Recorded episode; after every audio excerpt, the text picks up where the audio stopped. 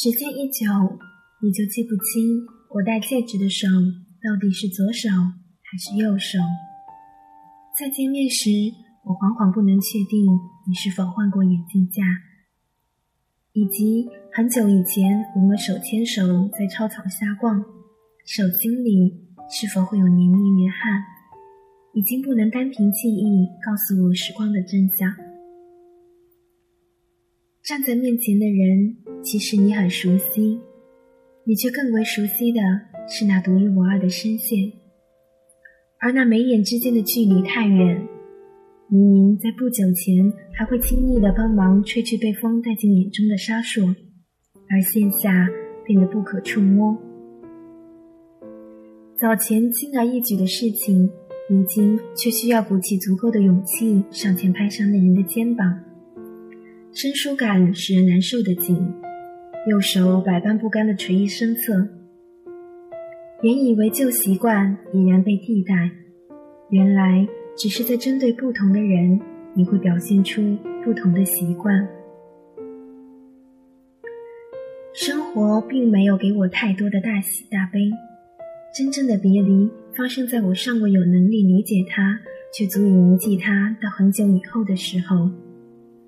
等到到了每当想起他就会分外惆怅的年纪，却也只是知晓了那句所谓的“自此别后，无何沧桑”。我总是分外怀念失去太久只剩下轮廓的日子，无论是不分彼此的少年，亦或是少年不知愁的我，曾经千方百计地通过网络找到存在于岁月里的他们。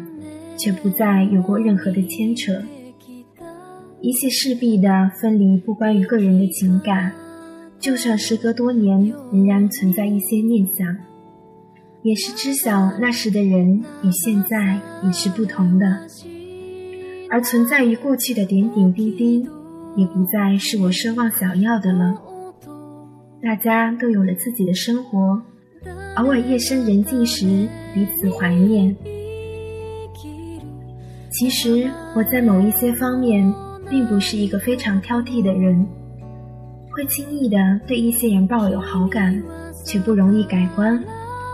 因为长得漂亮、声音好听、性子好不做作、有共同话题、会唱歌又会写字，这些肤浅却又让人难以反驳的原因，那是要多少就有多少。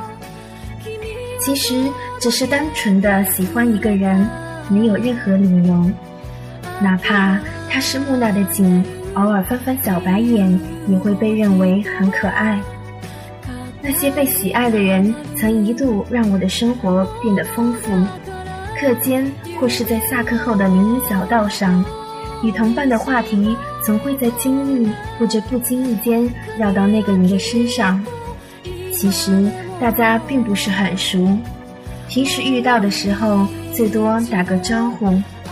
有些人最多最多也只是在老师的要求下一起出过黑板报。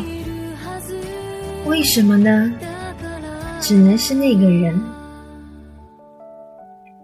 虽然在很多的场合下只能单方面的呈现喜爱的心情，只有自己一个人激动于一些词语片段。但是，一旦找到有那么人在，时间都会变得温柔了。所以，即便是各自东西，请安好于江湖。